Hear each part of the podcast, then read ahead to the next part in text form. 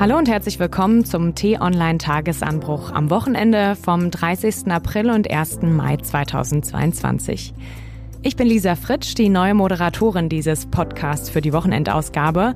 Und heute besprechen wir ein Thema, das Sie, liebe Hörerinnen und Hörer, bestimmt genauso bewegt wie mich. Die Inflation. Schon seit vergangenen Herbst steigen die Preise ja, vor allem für Strom und Gas. Und der Ausbruch des Krieges in der Ukraine vor jetzt schon zwei Monaten hat das nochmal angefeuert. Viele Deutsche machen sich Sorgen, dass ihr Geld bald weniger wert ist als früher. Aber warum genau wird denn alles teurer? Wie hängt das alles zusammen? Und können die beschlossenen Entlastungspakete durch die Bundesregierung bzw. andere Maßnahmen wie die Absenkung der Mehrwertsteuer wirklich helfen? Um diese Fragen zu beantworten, habe ich mir professionelle Unterstützung aus der T-Online-Redaktion geholt. Wie immer mit dabei T-Online-Chefredakteur Florian Harms.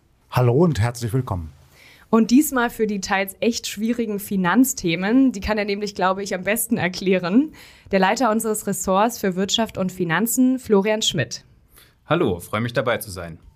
Ja, ich habe es gerade erwähnt, schon seit vergangenem Herbst steigen die Energiepreise ja. Jetzt diese Woche kamen die neuen Zahlen vom Statistischen Bundesamt. Die Inflationsrate ist im April noch mal etwas weiter gestiegen auf 7,4 Prozent. Im März lag sie ja, wir erinnern uns, bei 7,3 Prozent.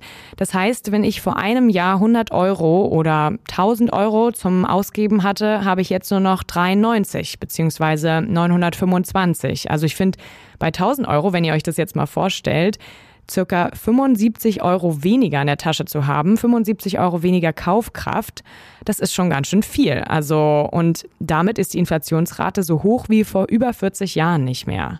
Aber überall höre ich, die Preise steigen, aber ich habe irgendwie schon so ein bisschen vergessen, warum eigentlich. Und wie genau das auch mit dem Krieg in der Ukraine zusammenhängt. Könnt ihr mir das nochmal erklären? Ja, das ist äh, tatsächlich eine ganz äh, entscheidende Frage, die ähm, viele Menschen jetzt auch in ihrem Alltag bewegt und beschäftigt. Den ersten Punkt hast du tatsächlich vorhin selber schon genannt. Ähm, es sind vor allem die Energiekosten, die gerade durch die Decke gehen. Das wiederum hat zwei Gründe. Einerseits äh, sahen wir den schon im vergangenen Herbst, da war von der Ukraine, äh, vom Ukraine-Krieg noch gar nicht die Rede, dass im Zuge des äh, Nach-Corona-Booms auf der ganzen Welt parallel die Fabriken wieder angegangen sind. Dadurch ist die Nachfrage nach Energie, nach Öl, nach Gas ähm, stark gestiegen. Und diese Nachfrage konnten die Anbieter zum Teil aus dem Nahen Osten, ähm, aber eben auch aus äh, anderen Ländern gar nicht so schnell bedienen. Dadurch geht der Preis hoch und das merken wir eben jetzt auch, und zwar in allen Produkten. Bedeutet, ähm, bis hin zur Tafel Schokolade äh, wird alles durch die steigenden Energiepreise teurer, denn eben die Produktion auch teurer wird.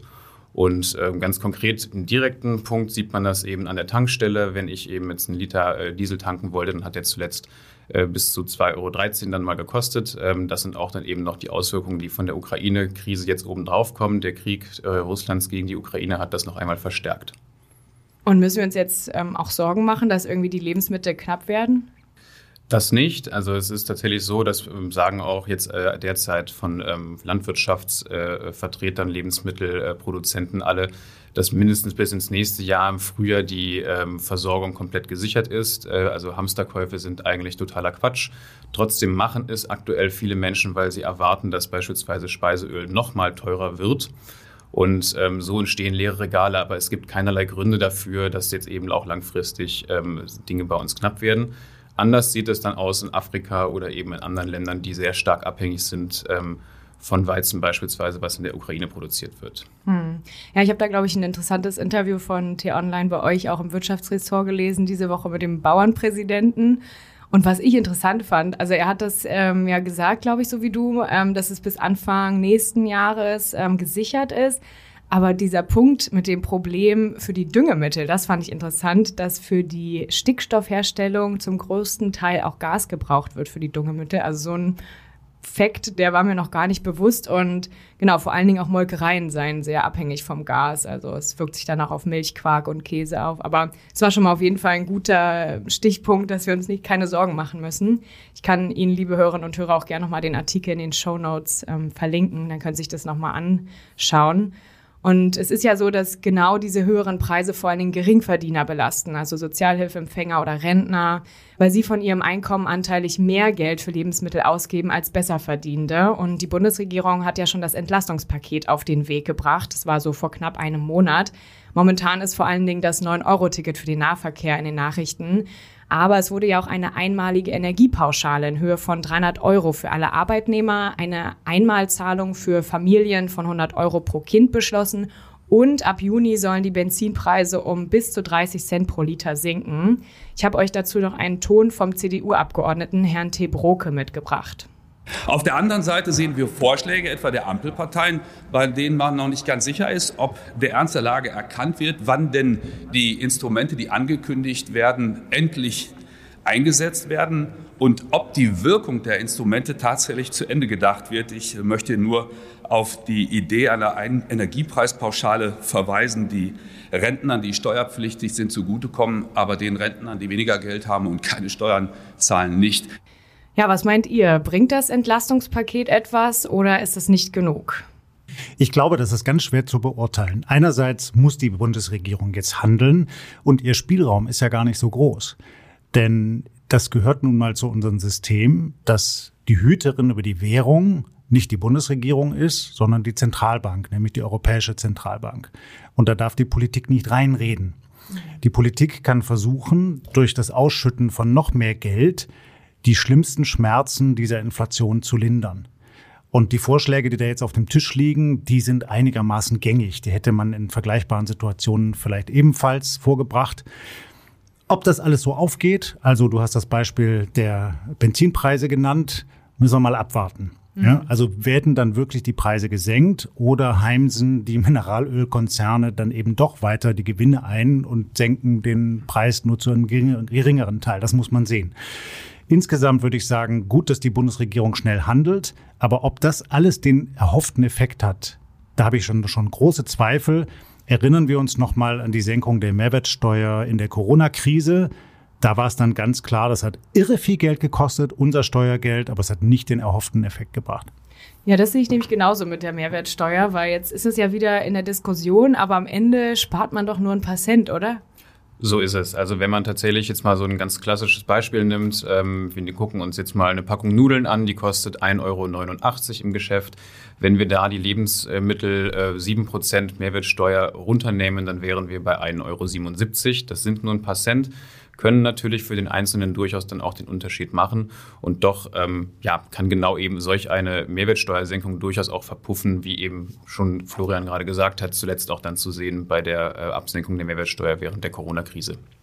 Weißt du, was auch ein Problem ist bei diesem ganzen Paket? Ich weiß nicht, Florian, wie es dir da geht, aber hast du das gleich alles verstanden, was die da vorhaben? Ich habe mir das nochmal angeguckt auf der Seite der Bundesregierung. Ja, also was tun die, um die Bürger zu entlasten? Ich lese jetzt mal vor: Erweiterte Verlustverrechnung, Verlängerung der degressiven Abschreibungen um ein Jahr, Verlängerung der Homeoffice-Pauschale steuerfreie Zuschüsse zum Kurzarbeitergeld, Steuerfreiheit für Pflegebonus und so weiter. Und so geht's weiter und so fort.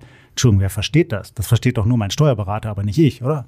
Wobei man da einschränken muss, das sind tatsächlich genau die Dinge, die auf die Unternehmen abzielen. Ähm, die sind natürlich dann auch gar nicht an der, in der Ansprache an den privaten Konsumenten, Verbraucher dann gerichtet. Ich fand die anderen Sachen durchaus verständlich, die 300 Euro Energiepauschale beispielsweise ähm, und auch äh, das 9-Euro-Ticket fand ich eine ganz gute Idee zumindest. Ähm, aber auch da muss man jetzt eben sehen, wie schnell ist das umsetzbar. Äh, gerade, dass es jetzt eben alles erst im Juni kommt ähm, und wir haben schon jetzt eben diese hohen Preise, äh, zeigt auch, dass eben die Mühlen der Politik da doch recht langsam malen und wie dann das Ganze erst auf die Straße gebracht wird, sind die Preise womöglich noch einmal weiter galoppiert. Ob das dann reicht, ist dann die genau entscheidende Frage. Bei dem 9-Euro-Ticket war das ja wirklich augenfällig. Ne? Als das angekündigt wurde, haben wir alle erstmal gesagt und geschrieben, auch als Journalisten, tolle Idee. Und es gab auch ganz viele positive Rückmeldungen aus der Bürgerschaft. Und dann dauert es ein paar Tage und dann fingen die Bedenkenträger an, sich zu melden. Und jetzt hat man die Situation, dass eigentlich jede Kommune irgendwie sagt, ja, Moment mal, so funktioniert das nicht und wir hätten diesen Wunsch und jenen. Und ein Stück weit droht das zerredet zu werden. Und wenn das wirklich der Fall sein sollte, dann wäre das wirklich wie ein Beispiel wieder dafür, wie schwer wir uns in Deutschland mit Reformen tun. Exakt. Und es wäre auch ein Beispiel dafür, wie wenig glaubhaft dann Politik ist. Also ich glaube, am Ende wird es durchaus irgendwie kommen müssen. Sie können da nicht mehr hinter zurückfallen. Und auf der anderen Seite wird es wahrscheinlich eben nicht ganz knirschfrei funktionieren. Alleine deswegen, weil eben so viele verschiedene kommunale Verbände, also Verkehrsverbände damit drin sind. Ähm, das ist natürlich komplizierter, als sich das die Ampel vielleicht dann einmal auf dem Bundeslevel ausgedacht hat, das dann eben auf der Straße auszurollen. Ja, und es gibt ja auch echt andere Länder in Europa, die schon im Dezember oder Januar richtig viele Maßnahmen beschlossen haben. Lass uns nochmal auf die Inflation zurückkommen. Was kann man denn noch so da, dagegen tun? Also auch von Seiten des Staates, der Banken erstmal? Also der Staat kann tatsächlich genau das tun, was er gerade macht ähm, und äh, entsprechend halt die Bürger entlasten über Transferleistungen, wie jetzt eben ein Energiekostenzuschuss oder eben äh, über Steuersenkungen. Das sind so die klassischen Dinge, die der Staat machen kann. Ähm, er kann auch, und das wird beispielsweise in Frankreich getan, das wird in Spanien und Portugal getan, über Preisdeckel ähm, sehr restriktiv in den freien Markt eingreifen, beispielsweise einen Gaspreisdeckel machen, ähm, ist allerdings ökonomisch nicht sonderlich sinnvoll, weil man dadurch tatsächlich dann sehr stark ähm, ja, die Preismechanismen durcheinander bringt und ähm, das hat am Ende wahrscheinlich eher schlechte Konsequenzen. Deswegen schreckt man davor auch zu Recht zurück in Deutschland. Andererseits ist es eben vor allem die EZB, Florian hat es schon angesprochen, die die Inflation wirklich erst bekämpfen kann. Ähm, denn sie ist die Hüterin unserer Währung. Sie ist es, die per Auftrag, als einzigen Auftrag auch in ihrem Mandat drinstehen hat, dass sie dafür zu sorgen hat, dass die Inflation im einem ja, äh, Rahmen bleibt, der vertretbar ist. Und das sind eben die avisierten zwei Prozent im Schnitt auf mittlere Frist. Und ähm, aktuell ist es leider so, dass die EZB da nicht ähm, schon schneller vorangeht, ähm, dass sie die Zinsen jetzt noch nicht angehoben hat, die Zinswende noch nicht gekommen ist. Und das ist doch eigentlich ein Knackpunkt. Also wenn ich Frau Lagarde, die Chefin der EZB, richtig verstanden habe, dann verspricht sie, dass die Inflation im Jahr 2023 und 2024 wieder bei um die zwei Prozent liegen wird. Also wie soll das gelingen? Das, das habe ich bislang nicht verstanden. Ja, dazu hat sie am äh, Mittwoch sich tatsächlich geäußert und äh, jetzt erstmals auch in Aussicht gestellt, dass bereits im Sommer die Anleihenkäufe, mit denen die EZB quasi Geld druckt und in die Märkte pumpt, früher als geplant womöglich jetzt schon auslaufen sollen. Und erst danach könnten auch dann die Zinsen ansteigen. Die Frage ist nur, wie schnell danach und wie schnell entfaltet dann auch diese, äh, diese Maßnahme überhaupt Wirkung? Und ähm, bis das eben noch nicht der Fall ist, ist es so, dass das Geld weiter entwertet wird äh, und die Inflation womöglich jetzt, wir haben es jetzt am Donnerstag gesehen, ähm, noch einmal dann weiter ansteigen wird, das Geld der Menschen weniger wert sein wird.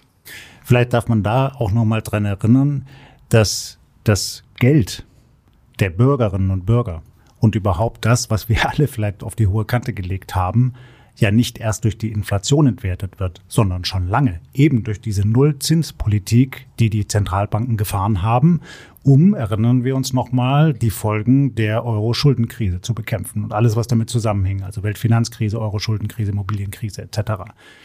Und das hat dazu geführt, dass die Wirtschaft wieder richtig am Brummen war bis vor Corona. Ja, wir hatten einen richtigen Boom auch in Deutschland. Das hing viel mit unseren Exporten zusammen. Es hat aber auch dazu geführt, dass das, was wir alle so ein bisschen zurückgelegt haben auf die hohe Kante, halt wirklich systematisch entwertet worden ist, wenn wir nicht so schlau waren, vielleicht ein paar Aktien zu kaufen und vor allem, wenn wir nicht so viel Geld gehabt haben, um möglicherweise in Immobilien zu investieren, was die Mehrheit halt nicht kann, weil dafür reicht es dann eben leider doch nicht. Das heißt, schon über Jahre ist das, womit man eigentlich sich die Zukunft aufbauen will, was man seinen Kindern oder Enkeln vielleicht weitergeben will, systematisch entwertet worden. Und jetzt kommt auch noch die Inflation dazu und die Preise gehen durch die Decke. Das heißt, wir alle erleiden gerade systematisch einen Wohlstandsverlust. Genauso ist es und genauso sehe ich es auch. Äh, Deutschland wird ärmer. Ähm, zuletzt hatte es Friedrich Merz auch schon einmal gesagt, so sinngemäß, die fetten Jahre sind vorbei, ähm, der, der Wohlstandspeak ist erreicht, äh, wir sind jetzt dahinter. Ähm, ob das dann tatsächlich genauso kommen wird, wird man äh, erst dann in den nächsten Jahren sehen. Aber ich denke auch, äh, wir werden jetzt gerade eine, wir leben gerade eine Phase, in der wir alle dadurch dann jetzt eben äh, noch einmal äh, ja, Vermögensverluste dann eben hinnehmen müssen. Und jetzt ist die Frage, wie schnell ähm, reagiert einerseits die EZB, indem sie die Zinsen dann doch anhebt und äh, damit die Inflation bekämpft, oder inwiefern Arbeitnehmerinnen und Arbeitnehmer durch höhere Löhne versuchen, jetzt diese Verluste wieder rauszuholen. Ja, ist das denn eine Option, also dass die Löhne steigen Das ist ja wahrscheinlich auch nicht in allen Branchen jetzt gleichzeitig möglich. Nein, ist es nicht. Aber tatsächlich sind dieses Jahr für fast 10 Millionen Menschen Tarifabschlüsse fällig. Bedeutet also, wir haben jetzt gerade eine große ähm, ja, Lohnbewegung auch in diesem Land äh, in absehbarer Zeit. Primär und für den Einzelnen ist es natürlich gut, wenn die Löhne steigen. Jeder möchte gerne mehr Geld haben, am Ende auch dann mehr Netto vom Brutto und so weiter. Ähm, gleichwohl, äh, gesamtwirtschaftlich, makroökonomisch betrachtet, ist es eine große Gefahr. Warum? Äh, weil sich dann die sogenannte Preis-Lohnspirale in Bewegung setzt. Das muss man ein bisschen erklären, das klingt jetzt sehr komplex, ist aber eigentlich relativ einfach. Die Inflation steigt an, aktuell eben auf besagte über 7 Prozent, höchster Stand seit äh, 40 Jahren.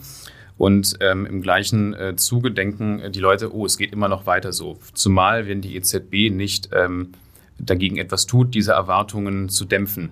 Also wenn die EZB sagt, wir machen jetzt was dagegen, dann würden die Leute denken, okay, dann geht die Inflation irgendwie wieder zurück.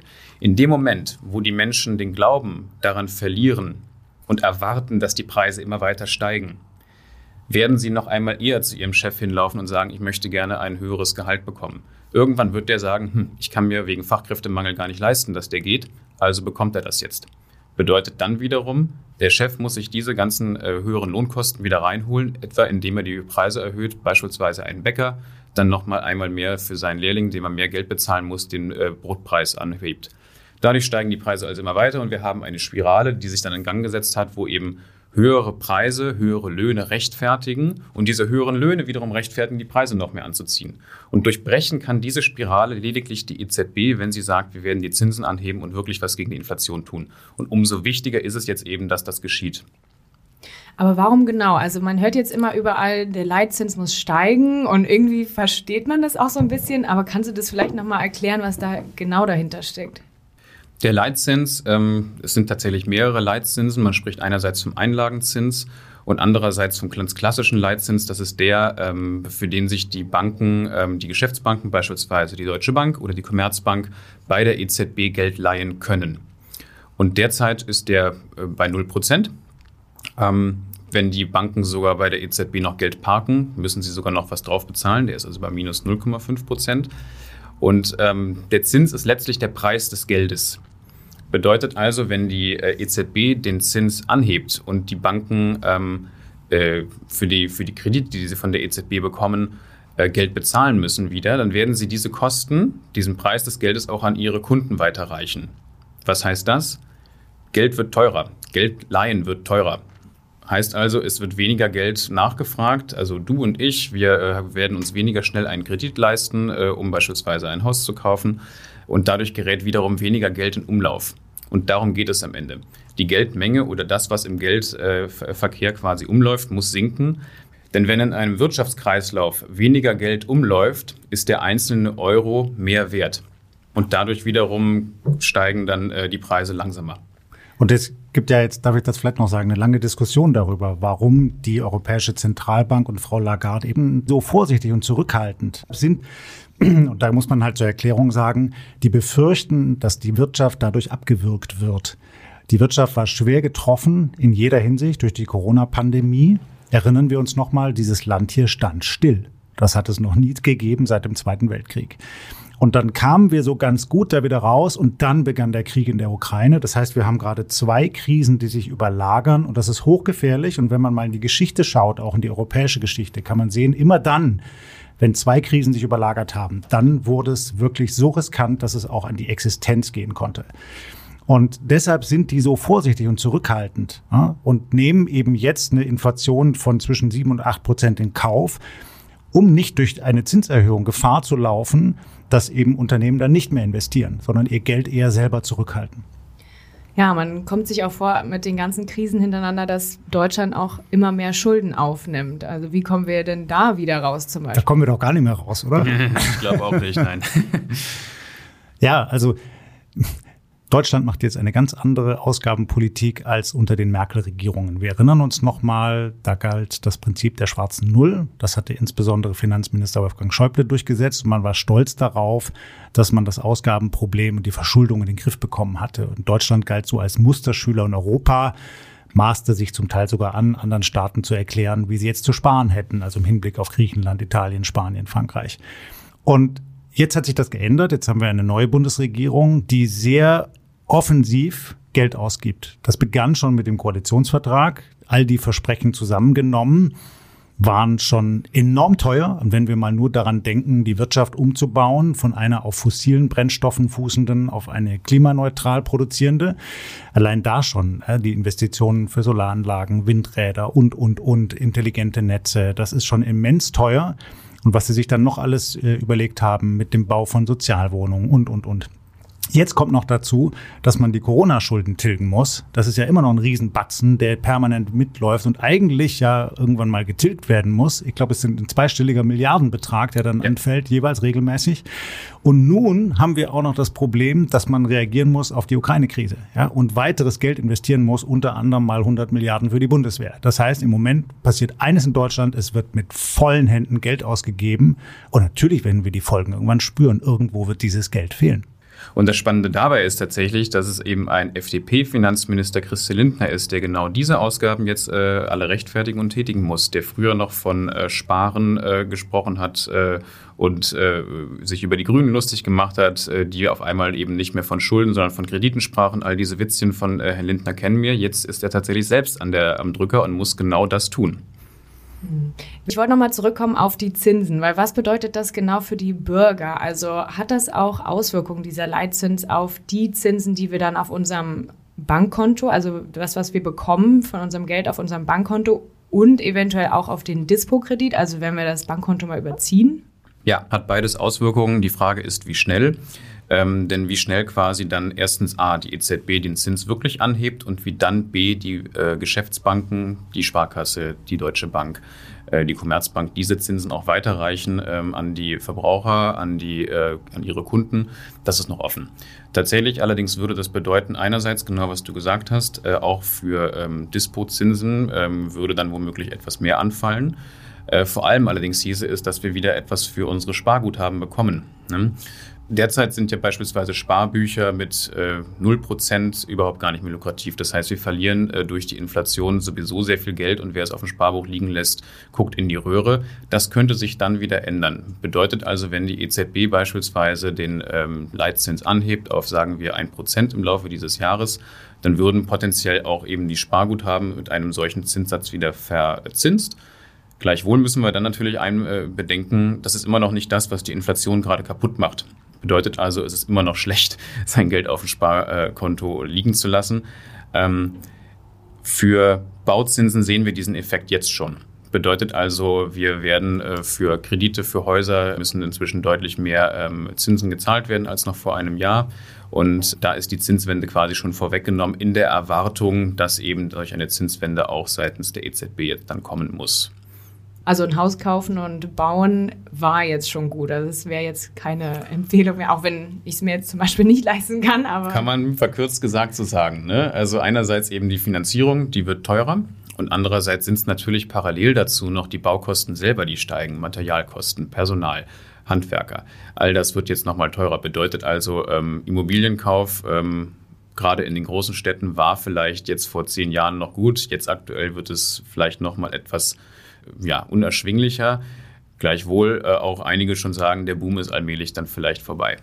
Die Frage ist ja, wenn man sich das nicht leisten kann, ein Haus anzuschaffen oder eine Wohnung, was macht man denn dann mit den vielleicht kleineren Beträgen, die man zurückgelegt hat und wo man jetzt mit Schrecken sieht, dass das immer weniger wird auf der Bank? Genau, ja. das wäre jetzt meine Frage noch ah. gewesen an unseren ähm, Finanzexperten. Weil ich ja, aber ich will da einmal reingrätschen, weil ich tatsächlich auch merke, dass es viele unserer Leserinnen und Leser beschäftigt. Die schreiben uns auch dazu und die haben sehr wohl gemerkt, Florian, dass ihr hier ein tatsächlich sehr gutes, fundiertes Ressort über Wirtschafts- und Finanzberichterstattung aufgebaut hat. Und wir haben ja mittlerweile regelmäßig Erklärartikel beispielsweise zu den sogenannten ETFs, also Fonds, die man kaufen kann, wo dann verschiedene Aktien drin gebündelt sind. Ich kann jedem nur raten, sich das wirklich durchzulesen und zu überlegen, ob man nicht da zumindest einen Teil des Ersparten investieren will. Denn wenn man sich mal langfristig die Entwicklung der Aktienmärkte anschaut, dann sieht man natürlich, es geht mal hoch und es geht mal runter. Aber insgesamt ist es immer eine Aufwärtsbewegung und man gewinnt nie so viel wie am Aktienmarkt. So eigentlich durch kein anderes Investment. Und durch diese ETFs ist das Risiko eben breit gestreut, weil da dann möglicherweise alle großen Unternehmen in Deutschland oder in der EU oder sogar weltweit drin gebündelt sind. Ein bisschen anders sieht es aus bei Einzelaktien, also wenn man Aktien von einzelnen Unternehmen kauft. Ich kann das mal aus eigener Erfahrung schildern. Ich hatte tatsächlich Wirecard-Aktien. Oh nein. Ja? Und ich habe sogar nachgekauft. Könnt ihr euch das vorstellen, wie doof ich war? Nämlich als sie in den DAX gekommen alleine. sind. Ja? Und das war jetzt kein Riesenbetrag, aber schon so, dass mir der wehgetan hat. Und das war halt über Nacht einfach weg. Es war weg und man konnte wirklich den Börsenkurs zusehen, wie er runterstürzte. Aber dann war es schon zu spät. So. Und das, so, so eine Erfahrung gemacht zu haben, führt natürlich dazu, dass die Skepsis gegenüber dem Aktienmarkt schon wächst. Und ich habe den Eindruck, dass es bei vielen Deutschen durchaus noch irgendwie in der DNA selbst wenn sie das nicht selbst erlebt haben, unser Land, unsere Vorfahren haben das halt erlebt. Ja? Weil die damalige große Weltfinanzkrise in den 1920er Jahren hat mit in die Katastrophe geführt, in die Deutschland dann anschließend gesehen hat. Ja? Also mit dem Zweiten Weltkrieg und den Nazis und dergleichen. Und selbst wenn heute nur noch wenige Menschen leben, die das erlebt haben, so gut wie gar keine mehr, trotzdem ist sowas in der DNA einer Bevölkerung natürlich verankert. Ja, also zum Beispiel mein Urgroßvater hat damals in den 1920er Jahren sollte unbedingt ein Hotel kaufen. Also die kommen aus Thüringen und sein Bruder ist nach Amerika ausgewandert. 1920 haben das ja ganz viele Deutsche gemacht und hat ihm dann Geld geschickt, damit er dieses Hotel kauft. Aber er hatte natürlich auch Angst, jetzt mit so viel Geld einfach ein Hotel kaufen, ist eine Riesenverantwortung und dann ist es halt alles verfallen. Und ja, meine Mama berichtet mir noch heute davon. Ja, schau mal. Und ich habe auf dem Dachboden meiner Großmutter, Gott hab sie selig, tatsächlich noch diese riesengroßen Geldscheine gefunden. Mhm. Ja, wo ganz viele Nullen hinter der Eins standen, womit man mal irgendwie, wenn es hochkam, ein Brötchen kaufen konnte. Ja. Ja. Und das dürfen wir nicht unterschätzen. Dieser Schockmoment, das war ein Jahrhundertschockmoment und der hat natürlich was mit unserem Land gemacht und erklärt möglicherweise auch zum Teil diese Zurückhaltung hierzulande im Hinblick auf den Aktienmarkt. Ich glaube aber, das ist nicht klug. Man sollte diese Skepsis überwinden und äh, Florian, mit deinem Team versuchst du ja dabei zu helfen, die Leute aufzuklären. Genauso ist es und du hast im Prinzip damit auch alles gesagt. Ich kann es nur unterstreichen, was du, was du gerade gesagt hast. Äh, ich denke, man muss noch gar nicht mal ganz so weit zurückschauen. Es reicht ja schon äh, zum Dotcom-Crash Ende der 90er Jahre zu schauen. Die T-Aktie damals hat beispielsweise auch sehr viele Menschen ähm, ja, vom, vom Aktienmarkt nachhaltig jetzt abgeschreckt. Wir merken aber auch gerade, dass, so wie du es eben geschildert hast, äh, unsere Leserinnen und Leser da deutlich größeres Interesse inzwischen haben und sich da auch dann bei uns aufschlauen. Und ich kann das auch nur jedem nahelegen, ähm, das zu tun. Aktien und ein Investment breit in, gestreut an der Börse ist wahrscheinlich immer noch das ähm, aktuell auch beste Finanzinstrument, um eben auch der Inflation da ein Stück weit äh, zu entkommen. Und man sagt ja, man sollte vielleicht von den Rücklagen etwa ein Drittel so in Aktien investieren, oder? Wenn ich es so richtig im Kopf habe. Pi mal Daumen, ne? Kommt drauf an, wie jung, wie alt du bist, wie viel Sicherheit äh, dir wichtig ist, äh, wie viel Risiko du eingehen magst, aber so im Großen und Ganzen kann man das so sagen. Wohingegen man dann noch ein weiteres Drittel dann eher auch noch in Anleihen dann eben ähm, investieren sollte, beispielsweise, um da ähm, ja nicht ganz so viel Risiko dann auch mit reinzunehmen ins Depot. Und was ich mir noch gemerkt habe und was mir in euren Texten aufgefallen ist, man braucht für so ein Investment an den Aktienmärkten jetzt keine Reichtümer. Es reicht schon kleines Geld. Zum Beispiel durch einen Sparplan, dass man halt jeden Monat ein paar Euro zurücklegt. Und das wird sich am Ende auszahlen und man wird irgendwann an den Punkt kommen, wo man sich sehr darüber freut, dass man da die Erträge ernten kann. Exakt. Und je früher man damit anfängt, desto besser. Ähm, da kommen wir dann wieder zum Zins, genauer gesagt zum Zinseszinseffekt. Ne? Das war tatsächlich, wenn wir frühzeitig beginnen, auch mit 25 Euro im Monat alleine oder lassen wir es 50, 100 Euro im Monat sein, die man zur Seite legt, ähm, damit dann eben äh, über die Jahre, über möglich bestensfalls über mindestens 15 Jahre, sagt man, einen Zeithorizont von 15 Jahren, gleichen, gleichen sich äh, äh, Hochs und Tiefs an der Börse immer gut aus, dass man dann entsprechende äh, Jahresrenditen dann, je nachdem wie breit man streut, dann von 5 bis 6 Prozent pro Jahr dann eben erreichen kann. Ja, ich habe auch letztes Jahr angefangen, obwohl mich das Thema auch immer, ich wollte es immer vermeiden, weil ich eigentlich gar keine Ahnung von sowas habe. Aber ich finde, diese Apps, die es jetzt auch mittlerweile gibt, die machen es auch so einfach. Aber schon wie du gesagt hast, also ich habe auch jetzt schon gelernt mit der Netflix-Aktie, da habe ich aus Spaß eine gekauft, die ist ja jetzt um 50 Prozent eingefallen. Habe ich mich noch. Ja, dann darfst du nicht den Fehler machen, jetzt zu verkaufen, weißt du? Nee, nee, nee, mache also, ich auch nicht. Ah, die eine, die ist sowieso nicht so viel wert. Nein, aber das tun ja viele, dass wenn die Kurse fallen, dann kriegen sie einen Schreck und verkaufen es. Und natürlich kann sowas wie Wirecard passieren, dass man alles mal verliert bei einer Aktie, ja. Und das ist dann einfach sehr schlimm, aber es ist auch eine Ausnahme. In der Regel steigen Kurse ja auch wieder. So. Und man sollte erst dann verkaufen, wenn man zumindest mal wieder das rausholen kann, was man reingelegt hat, idealerweise noch mehr. Ja, Weihnachten habe ich mich noch gefreut, da waren die Kurse noch gut, jetzt sind sie eher im Keller. Und nichtsdestotrotz, gerade wenn man eben so eine solche Ängste hat, äh, ähm, dann sollte man tatsächlich am besten die Finger lassen von Einzelaktien und eher eben in breit gestreut, nie bereut, ähm, breit angelegte ETFs sein Geld investieren. Das ist ja nochmal ein gutes Stichwort jetzt zum Ende. Sehr gut, das merke ich mir. Ja, ich bedanke mich fürs Gespräch, ihr Lieben. Ähm, und ich hoffe, auch Sie, liebe Hörerinnen und Hörer, haben viel gelernt, so wie ich.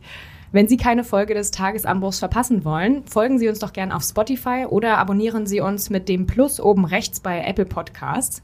Wir freuen uns da auch über eine Bewertung von Ihnen oder Sie können mir auch gerne eine E-Mail mit Anmerkungen und Kritik senden an podcasts.t-online.de. Wie letzte Woche schon angekündigt, laden wir die Folgen des Tagesanbruchs am Wochenende schon immer Freitagabend auf die Podcast-Plattform hoch.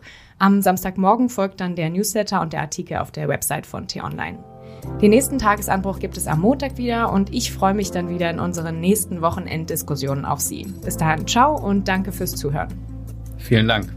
Tschüss und bleiben Sie uns gewogen.